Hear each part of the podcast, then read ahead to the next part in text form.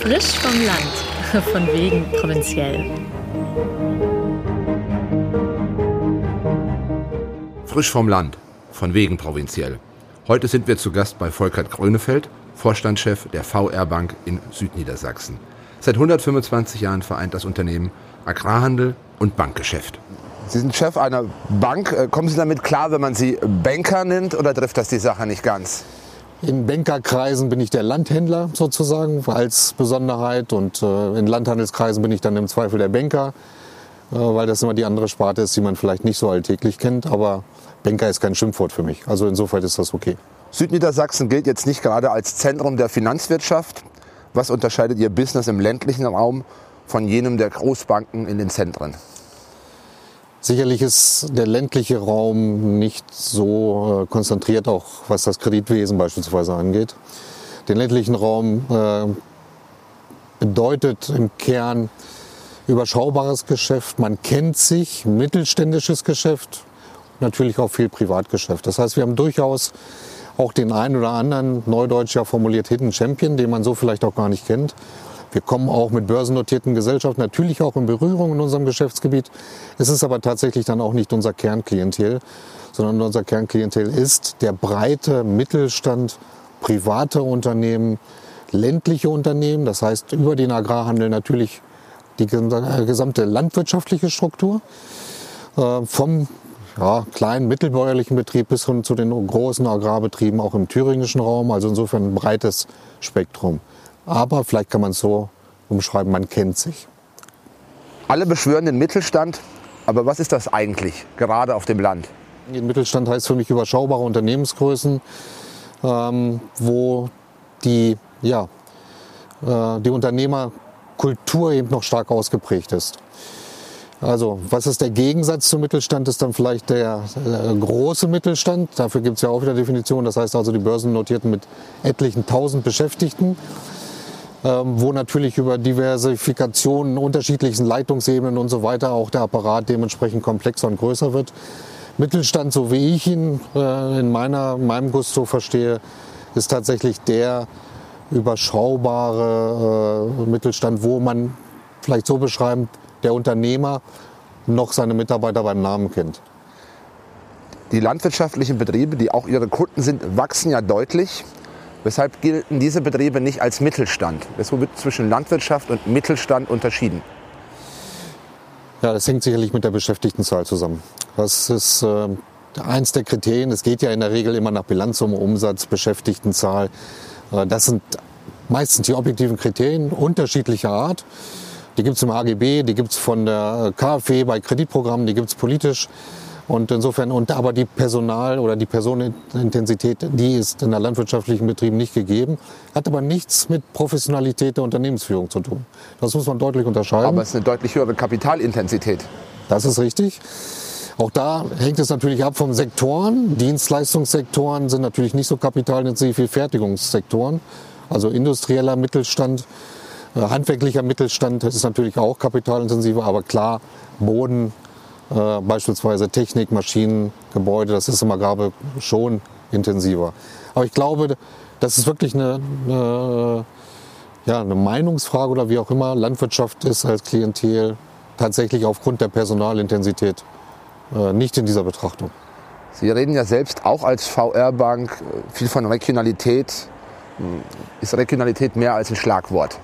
Oder was ist Regionalität? Ich höre das überall, auch bei Ihnen. Ja, Regionalität heißt, äh, wir können das Geschäft, was wir hier in der Region machen oder hoffen zu tun, hoffen machen zu können, natürlich nicht diversifizieren oder egalisieren oder ausgleichen mit Geschäften, die wir in anderen Regionen tun, in äh, möglicherweise noch europäischen Ausland oder globalen Ausland.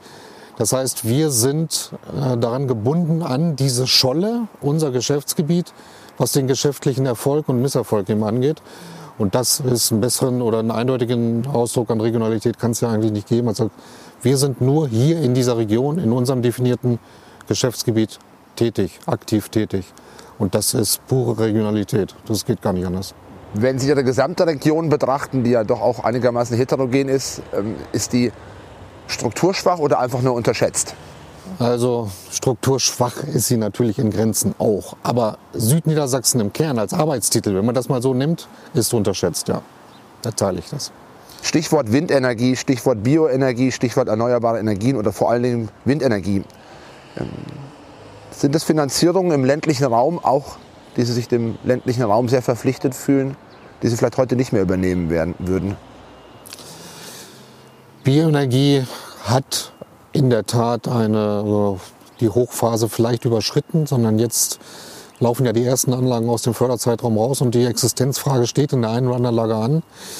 Und das ist in der Tat eine spannende Zeit, wo man dann allerdings durch Modernisierung, äh, Ausweitung, äh, neue Konzepte, Optimierung, dann die Energieanlagen auch wieder attraktiv werden kann.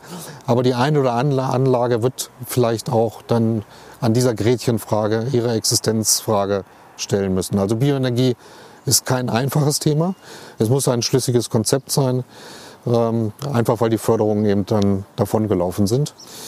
Windenergie ist ein spezielles Thema. Bei Windenergie sind wir hier in Süden der Sachsen, ich würde mal so formulieren, B-Lage. Also sicherlich nicht äh, jetzt was die Seelage angeht oder Offshore-Parks angeht, dann kann man uns nicht vergleichen.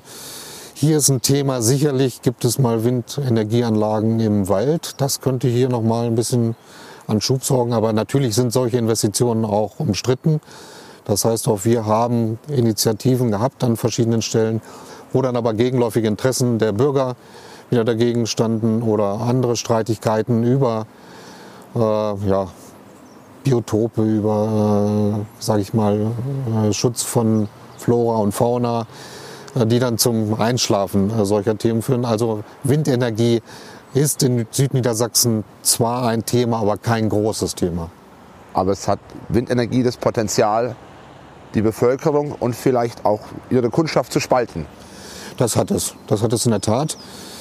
Ähm, also wenn man es gar nüchtern sieht, dann hat Windenergie, ohne Windenergie geht diese grüne Zukunft nicht, diese Energieversorgungszukunft nicht. In Deutschland glaube ich, das kann man nüchtern fast schon rein mathematisch äh, sich ausrechnen, aber natürlich muss so eine Politik auch konsensfähig sein und äh, das ist schon ein Element, was uns auch rein von der Optik bis hin zu bedenken, was wie gesagt den Rotmilan oder so ist ja bei uns auch ein äh, Thema zu diesem Windenergie, ähm, was dann einschränkend auch wirkt. Das ist so. Ist es noch wie früher? Auf dem Land klärt man vieles auch wirtschaftlich, weil man sich kennt. Wir kennen uns auf dem Land, Ihre Frage folgend, wir kennen uns natürlich auf dem Land, aber man kann nicht alles auf der Art oder auf diese Art äh, per Handschlag sozusagen auf der Straße klären. Das ist nicht mehr möglich. Dafür sind wir dann doch in der Fläche schon wieder zu groß wahrscheinlich. Aber ich würde trotzdem noch behaupten, dass wir uns kennen. Alle reden von der Digitalisierung. Ähm, da steht ja auch für Sie jede Bankfiliale zur Diskussion. Die Digitalisierung wird als großer Fortschrittsschub verstanden. Wie betrachten Sie das für Ihre Region, die Digitalisierung, auch für Ihr Unternehmen? Ja, Digitalisierung ist ähm, in der Tat ein Fortschritt, eine neue äh, Entwicklungsstufe, die wir auch sehen ein Thema, was uns schon begleitet seit, ja, nicht neuerdings, erst seit Corona-Zeiten hat es an Geschwindigkeit gewonnen. Das ist definitiv so. Aber ähm, digitale Kanäle beschäftigen uns äh, in unserem kompletten Business, sowohl im Bank- als auch im Agrarbereich. Erreichbarkeitskanal, so würde ich das vielleicht mal definieren. Also unsere Kunden und Mitglieder, genau wie unsere landwirtschaftlichen Kunden, können uns erreichen, indem sie zu uns kommen, in die Lagerstellen, in die Bankgeschäftsstellen. Sie können uns anrufen, ganz klassisch. Sie können aber auch auf digitalen Kanälen mit uns kommunizieren und auch Geschäfte tätigen. Die Kanalfreiheit, das ist etwas, was heute zum Angebot einfach dazugehört, auch zu den Gewohnheiten unserer Kunden dazugehört. Und insofern bieten wir das auch an. Und das ist in der Tat ein, ein Fortschritt für den Kunden alle Male und bedeutet für uns natürlich auch hinterher gesehen, innerbetrieblich, äh, auch die Prozesse effizienter gestalten zu können. Homeoffice und ländliche Räume. Ist das eine gute Kombination? Homeoffice und ländliche Räume sind jedenfalls kein Widerspruch. Also ähm, wir haben in dieser Phase, dieser äh, Hochphase der Corona-Zeit, wie jetzt aktuell im Prinzip eigentlich auch wieder, fast muss man sagen, ähm, bieten wir Homeoffice-Plätze an. Es eignet sich natürlich nicht jedes Tätigkeitsprofil dafür. Ähm, also unsere Mitarbeiterinnen und Mitarbeiter, die direkt im Kundenkontakt stehen, die auch Ware von links nach rechts bewegen müssen, die können das schwierig von zu Hause aus tun. Also wir haben ein bestimmtes äh, Mitarbeiterprofil, auf den das passt. Die haben auch dieses Angebot. Äh, insofern für uns auch äh, keine komplett neue Situation, aber sie wurde eben breiter aufgestellt. Der ländliche Raum an sich hat natürlich mit Platz nicht so das Thema wie vielleicht im großstädtischen Raum, das stimmt. Ähm, Vorreiterrolle würde ich jetzt gar nicht mal sehen. Ich sehe uns auf gleicher Höhe wie in den großstädtischen Raum auch. Es gibt ein Angebot, äh, Mitarbeiterinnen und Mitarbeiter nutzen das auch. Es hat auch was äh, nicht nur mit äh, Risikomanagement zu tun, sondern auch durchaus mit Arbeitgeberattraktivität. Und das spielt im Land genau wie auf dem, in der Großstadt die gleichen, gleiche Bedeutung. Vielfach ist momentan vom Abschied vom Wirtschaftswachstum die Rede. Wie sehen Sie diese Option? Nullwachstum als äh, Ziel, als politisches Ziel, als Ambitionsziel halte ich für nicht realistisch, halte ich auch für nicht gut, sondern ich denke, es wird immer Nischen geben, es wird neue Produkte geben, es wird Preissteigerungen geben, äh, es wird Lohnsummenerhöhungen geben, hoffentlich auch, die dann Kaufkraft fördert und das führt dann auch zu weiterem Wachstum. Wir entwickeln uns sicherlich von einer urproduzierenden über eine industrielle zu einer Dienstleistungsgesellschaft, Komfortgesellschaft, das ist so, aber auch die erfährt ihre Wertschöpfung und insofern kleines Wachstum, ja, das ist die Realität. Ich glaube, das ist auch die morgige und heutige Realität. Aber null Wachstum wäre sicherlich für unsere Entwicklung in Gänze nicht positiv. Welche bundespolitischen Entscheidungen schwächen die ländlichen Regionen? Bundespolitische Entscheidungen sind durchaus äh, zahlreicher Art, ja, auch in der letzten Zeit, gerade im Rahmen von Corona. Und ähm, wenn man jetzt mal fragt, was äh, bundespolitische Entscheidungen uns denn eigentlich vielleicht hindern oder belasten, vielleicht auch insbesondere ländliche Regionen, wo man ja, durchaus vielleicht auch kopfschüttelnd daneben steht und sagt, welche Relevanz das eigentlich im Moment hat, ähm, lassen sich mehrere greifen. Das sind Dinge, die, wo man äh, sagt, die Reichweite ist extrem groß. Der Verwaltungsdruck, der dahinter steht, wird wieder groß. Aber die Relevanz für uns in unserem Geschäft, in dem, was wir tun, ist relativ überschaubar. Verständlich durch die Regulierung, dass das gewünscht ist, beispielsweise Lieferkettengesetz, ähm, durchaus verständlich, aber für uns in unserem Geschäft, gerade Agrarbusiness, dann wieder schwierig äh, nachzuvollziehen, was das heißt an Verwaltungsarbeit und Dokumentation dann in dem Kontext. Welche bundespolitischen Entscheidungen stärken Regionen? Bundespolitik ist natürlich längst nicht nur negativ. Wenn Sie ähm, davon ausgehen, bundespolitische Entscheidungen, die uns stärken, sind sämtliche Maßnahmen, über die eine oder andere kann man sicherlich trefflich auch mal diskutieren, aber die im Rahmen von Corona getroffen wurde. Also angefangen beim Kurzarbeitergeld bis hin zu äh, Ad-Hoc-Hilfen, Soforthilfen für Kostenzuschüsse, Kleingewerbetreibender, äh, auch für den Mittelstand. Da sind das viele zielgerichtete Programme, äh, die auch schnell umgesetzt wurden, sehr schnell umgesetzt wurden, trotz Gewaltenteilung, Bundestag, Bundesrat in Gesetzgebungsverfahren, natürlich auch trotz Föderalismus, den wir haben, der ja auch vielleicht was Umsetzungsgeschwindigkeit nachteilig sein könnte. Aber auch das ist wirklich, das muss man hoch anerkennend auch sagen, sehr gut gelaufen und hat insbesondere unserer Region, also den nicht unbedingt äh, Oberzentren, äh, sondern auch im ländlichen Raum sehr geholfen und auch vielen unserer Kunden geholfen. Beobachten Sie Stadt- oder Landflucht oder weder noch? Gibt es eine Stadtflucht oder gibt es eine Landflucht? Es gibt, wenn wir sagen Stadtflucht, Landflucht, das sind natürlich Begriffe, mit denen jeder kann was anführen, äh, anfangen kann. Äh, jeder kennt auch Geschichten von beidem. Nehmen Sie meine eigenen beiden Kinder, sie sind in die Stadt geflohen vom Land her, aber äh, auch in deren Bewusstsein gibt es auch wieder eine Renaissance, wenn man zu den Eltern nach Hause kommt aufs Land, weil es hier schön grün ist, äh, weil es hier ruhig ist, äh, also auch Lärm, Akustik spielt da eine Rolle. Also insofern gibt es sicherlich beides. Gerne den Wohnwert auf dem Land, aber natürlich den Arbeitsplatz, die Unterhaltung, die kulturellen äh, Möglichkeiten als Beispiel, die man in der Stadt sucht. Ich würde jetzt sagen, natürlich haben wir demografische Themen in unserer Region, die sind auch nicht neu und äh, die belasten uns auch, äh, was die Zukunft angeht. Und äh, wir können aber im Kern nur mit Attraktivität der Region auch arbeiten. Und insofern über, das steht übrigens auch im Koalitionsvertrag ja drin, den ländlichen Raum als genauso lebenswert zu erhalten oder wieder ins Bewusstsein zu bringen wie den städtischen Raum. Und daran arbeiten wir auch. Auch wieder ein Beispiel dafür, wie Wirtschaft und Politik eigentlich im Gleichklang äh, lebt. Aber nur hier wohnen und woanders arbeiten geht auch nicht, sondern wir brauchen definitiv Arbeitsplätze. Sonst geht's nicht. Sind Sie selbst eher Stadt- oder eher Landmensch? Ich bin eher Landmensch. Fühle mich in der Stadt aber auch zurecht.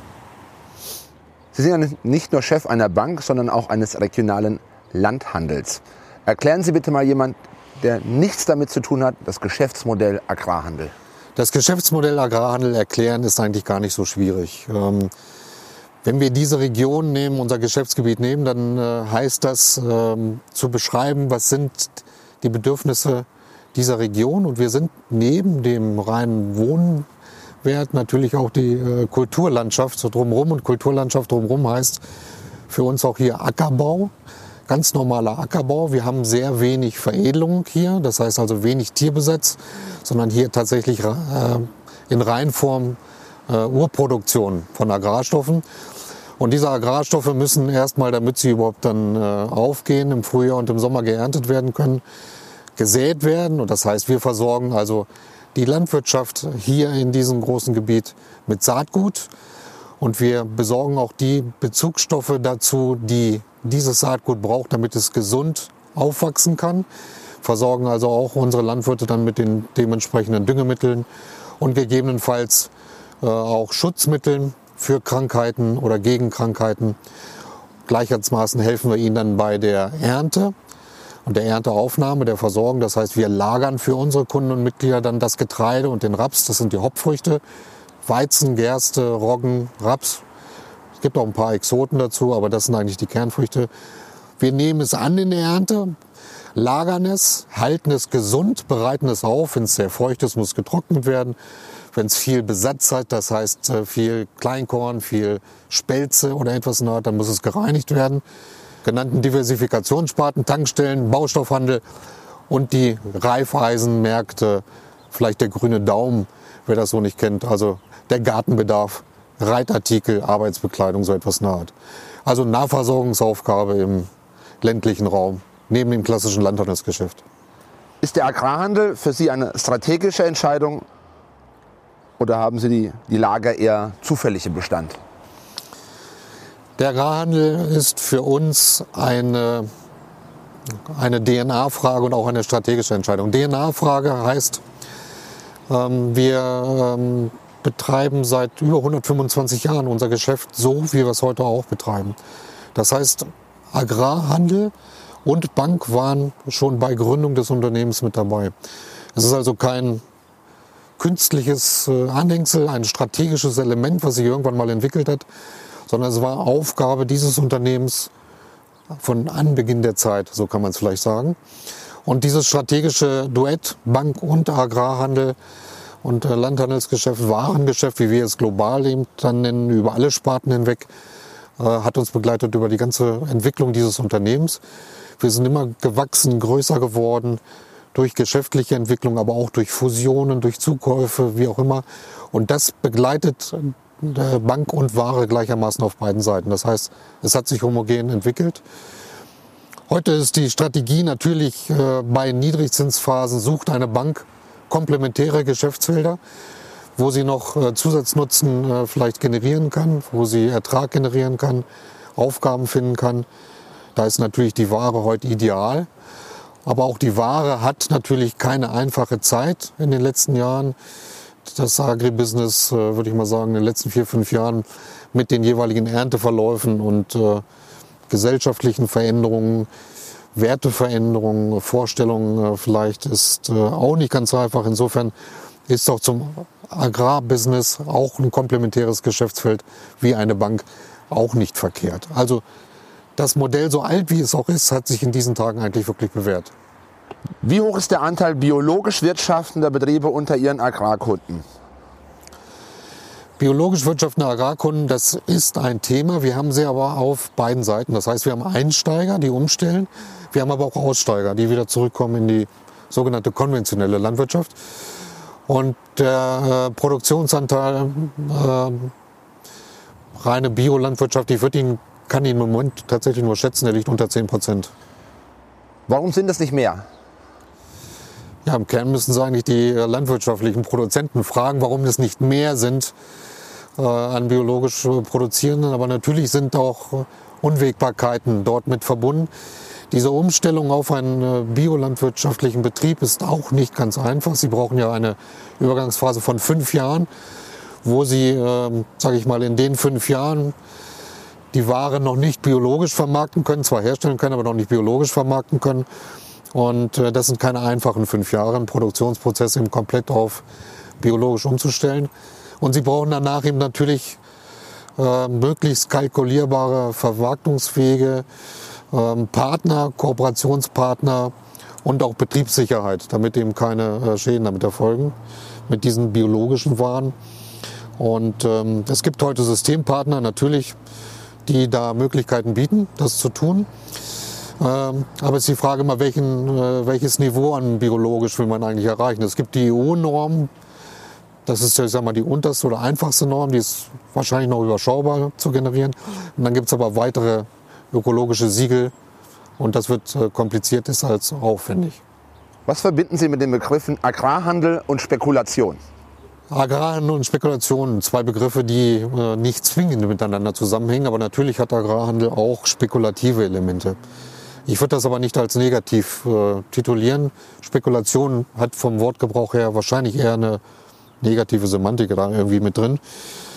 Ähm, aber natürlich heißt, äh, spekulieren heißt auch für einen Landwirt, er erntet die Ware, er legt sie am Hof und hofft auf Preissteigerungen. Die müssen aber nicht eintreten. Heute müssen diese Preissteigerungen nicht mehr eintreten. Sie können am Ende auch fallen und in dem Moment, wo er die Ware hinlegt und nicht sofort verkauft, spekuliert er.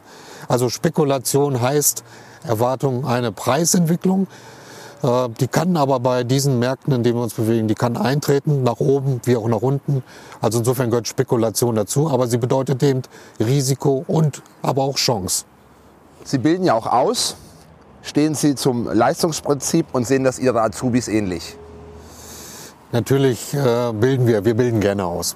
Ähm, wir haben ungefähr, ich genaue Zahl habe ich jetzt nicht im Kopf, 30 Azubis, die wir beim Betriebsgröße, also 10% Quote der Belegschaft sind eigentlich Auszubildende. Über alle Berufssparten hinweg, die wir haben, sowohl im Agrarbereich als auch im Bankbereich. Und Leistungsprinzip gehört äh, heute natürlich dazu. Ähm, ich sehe Leistungsprinzip auch nicht negativ. Ich denke, unsere Auszubildenden äh, finden Leistung auch nicht schlimm. Das Entscheidende ist eigentlich, dass Leistung auch positiv belegt ist im Sinne von Anerkennung und Akzeptanz, dann macht auch Leistung Spaß. Äh, das heißt kein Überstrapazieren, dass man nicht äh, von unseren jungen Menschen etwas erwartet, was sie nicht bringen können. Aber eigene Verantwortung zum Beispiel heißt auch Leistung. Jemand eigene Verantwortung geben, Kompetenzen geben. Er kann etwas selber machen, gestalten und hat damit Erfolg. Und schon macht Leistung Spaß. Also Leistung gehört auch heute mit dazu. Sie leben und arbeiten in einer typischen Pendlerregion muss die Arbeit zu den Menschen kommen oder umgekehrt? Wir arbeiten in einer Pendlerregion, das stimmt. Ähm, wir liegen zwischen rein räumlich gesehen verschiedenen Oberzentren, die dann im Kern diese Pendlersituation oder diese, ja, dieses äh, Phänomen hervorbringen. Digitalisierung, ein Thema, was wir haben, das heißt Homeoffice, Dezentralisierung von Arbeit ist auch möglich, nicht in jedem Bereich. Wenn wir unseren Agrarhandel nehmen, ist der stationär, selbstverständlich. Wenn wir das Einzelhandelsgeschäft nehmen, ist das auch noch in großen Teilen stationär. Aber ähm, Arbeit und äh, Region gehören schon miteinander zusammen. Unser Bestreben ist, dass wir die Arbeit äh, hier in der Region bringen und auch halten, auch Investitionen fördern, die dieses tun, um so, ich sage mal, möglichste Pendlertätigkeit einzuschränken. Zum Schluss noch das beliebte Entweder-Oder-Spiel. Sie können auswählen zwischen zwei Punkten, die ich Ihnen nenne. Sparen oder investieren? Investieren. Kredit oder Cash auf den Tisch? Kredit. Tierhaltung oder Ackerbau? Ackerbau. Bodenpreise, Boom oder Blase? Boom. Mieten oder kaufen? Kaufen. Bargeld oder Karte? Karte. Filiale oder Online-Banking? Filiale. Gold oder Aktien? Aktien. Soll oder haben? Soll. Die politische Meinung. Neutral geht gar nicht.